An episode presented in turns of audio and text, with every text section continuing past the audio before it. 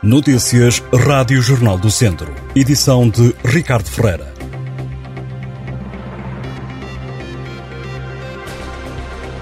Está a aumentar no distrito de Viseu o número de idosos a viverem sozinhos e ou isolados ou em situação de vulnerabilidade, segundo os dados da Operação Censo Sénior 2022 da GNR, que decorreu no mês passado. Há pelo menos 3.586 idosos a morarem sós e em locais ermos.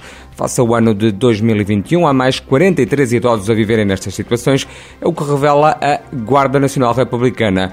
Viseu continua a ser o terceiro distrito do país com mais séniores sinalizados, depois de Vila Real e Guarda.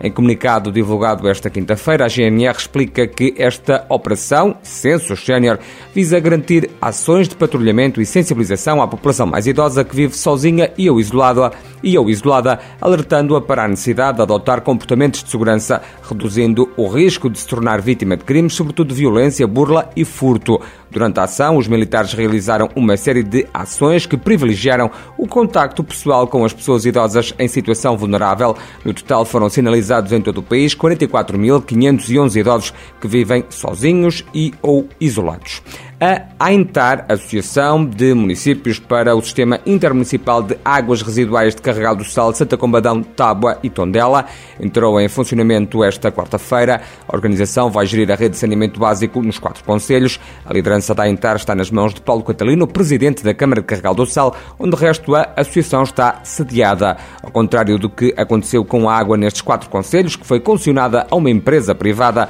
o saneamento vai continuar a ser gerido pelas autarquias, mas agora através através da associação.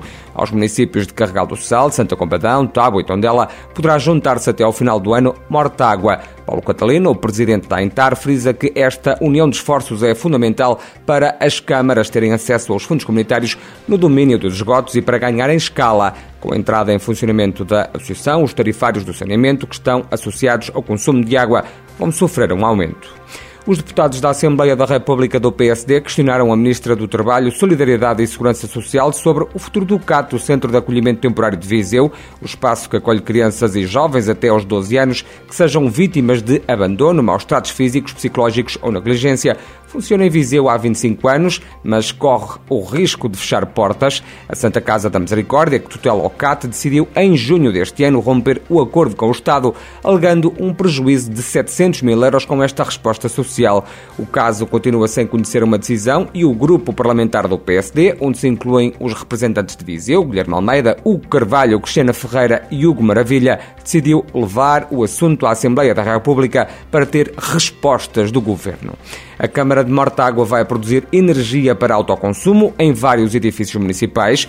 O Executivo Municipal anunciou esta quarta-feira que os espaços do município vão poder ter painéis solares para produzir eletricidade.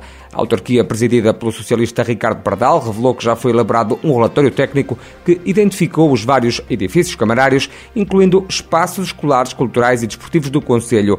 O documento avaliou o potencial de cada imóvel de modo a garantir a máxima produção de energia através dos painéis fotovoltaicos. O presidente da Câmara de Mortágua sublinhou as vantagens do projeto para a sustentabilidade ambiental, reduzindo a pegada de carbono do município, mas também para a sustentabilidade económica, permitindo uma redução significativa da fatura energética numa altura em que os preços têm vindo a aumentar. E o Rocio em Viseu recebe já no próximo domingo, a partir das 5 da tarde, uma manifestação contra a violência obstétrica que vai decorrer em várias cidades do país.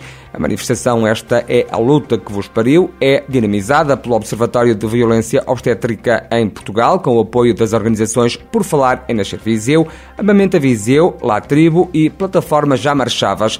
Os promotores referem que se trata de uma ação de protesto não só contra a violência obstétrica, mas também contra o encerramento das urgências obstétricas que têm ocorrido por todo o país.